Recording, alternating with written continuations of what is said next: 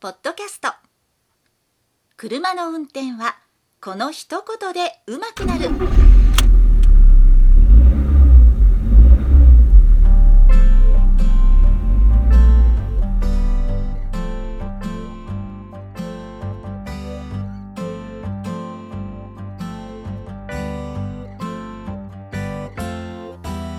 この番組は車の運転に悩めるあなたを応援します。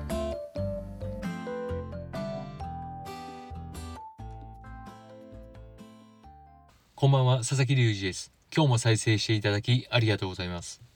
この番組は運転に自信のない方が少しでも運転してみようかなという気になってもらうための内容をお送りしております。先日難波にお笑いを見に行ったんですけど、難波で有名なのは難波グランド花月という吉本新喜劇のテレビ放送なんかでやる舞台といいますか、劇場がすごい有名なんですけども、その周辺にもポツポツとありましてちょうどその隣にセカンドステージという吉本興業の持つもう少し小さめの地下の劇場があります。でそこの舞台が2000円で見れるので先日行ってきたんですけどまあそのセカンドステージというようにちょっと二軍的な形で二軍的な形の芸人の方だとかあと行った時たまたまやと思うんです。その演目プログラムを知らずに行ったんですけどその時たまたま小さめの吉本新喜劇がやっておりましてでその吉本新喜劇のメンバーももちろん普段から吉本新喜劇で出てるような、まあ、レギュラーメンバーですごいそこのセカンドステージというところはお客さんも少なくてですごい近いところで手を伸ばせばもう芸人に手が届くぐらいのところでした。それでは今週のテーマ後部座席のすすめ。これについてお話をしていきます。私は運転するのがもちろん好きなんですけども運転しない場合後部座席が好きです。で大きく理由は2つありましてまず1つはご想像の通り助手席に乗るっていうことは仕事モードになってしまう。まあなってしまわなくても人の運転を見るのが好きですからやっぱり助手席からガン見するわけではないんですけど見るともなしに見るっていうところで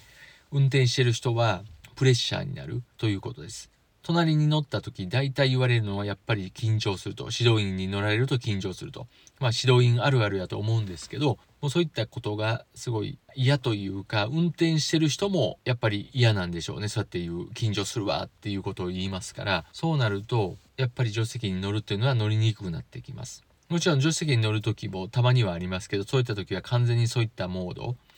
運転を見るっていうモードをオフにして運転は見ないんですけどまあ運転を見なくてもやっぱり車の挙動とかで大体は分かりますし、まあ、そういったことも含めて緊張するは言われたりプレッシャー与えているのかなというふうに思います。で最大の理由後部座席が好きな理由は後部座席こそその車の本質がわかるというところなんです。で私がもしすごい体が大男だったとすれば後部座席が苦痛な車も多いですから後部座席が好きとは言えなかったと思うんですけども結構小柄165センチの小柄なんで大体の車の後部座席はそんなに苦もなく座れます。多少狭くても苦にならないというところなんですね。で後部座席に乗ることでまずその車のパッケージングが分かります。で乗った瞬間あダメだなって分かるのが座面と床が近すぎる車。3列目シートの車ほとんどそれです。もう座面と床が小さ近すぎて足の短い私でも膝裏が浮いてしまうと。もちろんまあそれは子供が乗るという前提で作ってるのかもしれないんですけども、まあ、その時点でもうそこはダメだなと。で3列目シートはほとんどそれなんですけども2列目シートでもそういった車っていうのがありますので、まあ、それはもちろんねあのコンパクトカーに多くて前の座席2つ運転席助手席をメインとして考えているので、まあ、そこがしっかり大人が座れれば後ろはもう子供と割り切っているのかもしれないんですけどもとはいえねそういった後ろにも大人が座れるようにもう少しパッケージングを考えればいいのになというふうに思います。そしてあとね後部座席が乗り心地っていうのがすごいよく分かって前の席2つがやっぱり乗り心地がいい、まあ、コンパコンパクトカーはそこをメインと考えているので乗り心地がよくても後ろの席に座ると乗り心地が悪かったりするというところでその車の本質が分かると。でミニバンの車3列シートの車はだいたい2列目が一番いいというふうに言われていますので、まあ、そこは2列目シートの味わいどころでもあるとは思います。けどもたとえ小さい車でも後部座席に座ってでそんなに狭く感じないっていう風に分かるとあこれはすごいいい車だなっていうのが分かりますから車の判断というのはまあ見た目だとかその車のパワーだとかそういったことにとらわれずに惑わされずに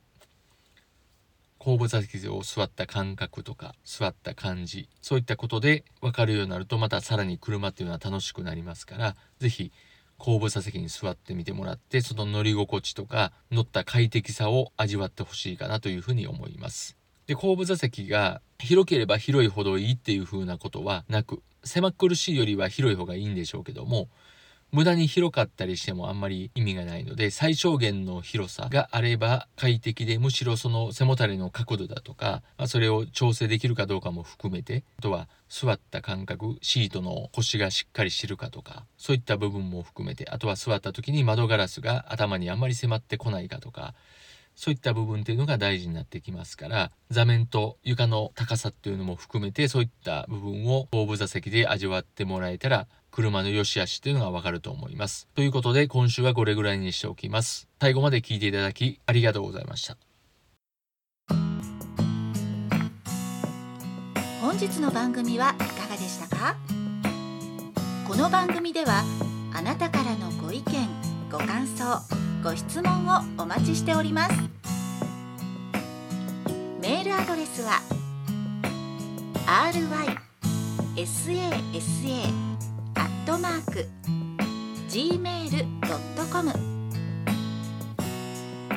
RY の Y はワイシャツの Y それではまた次回をお楽しみに。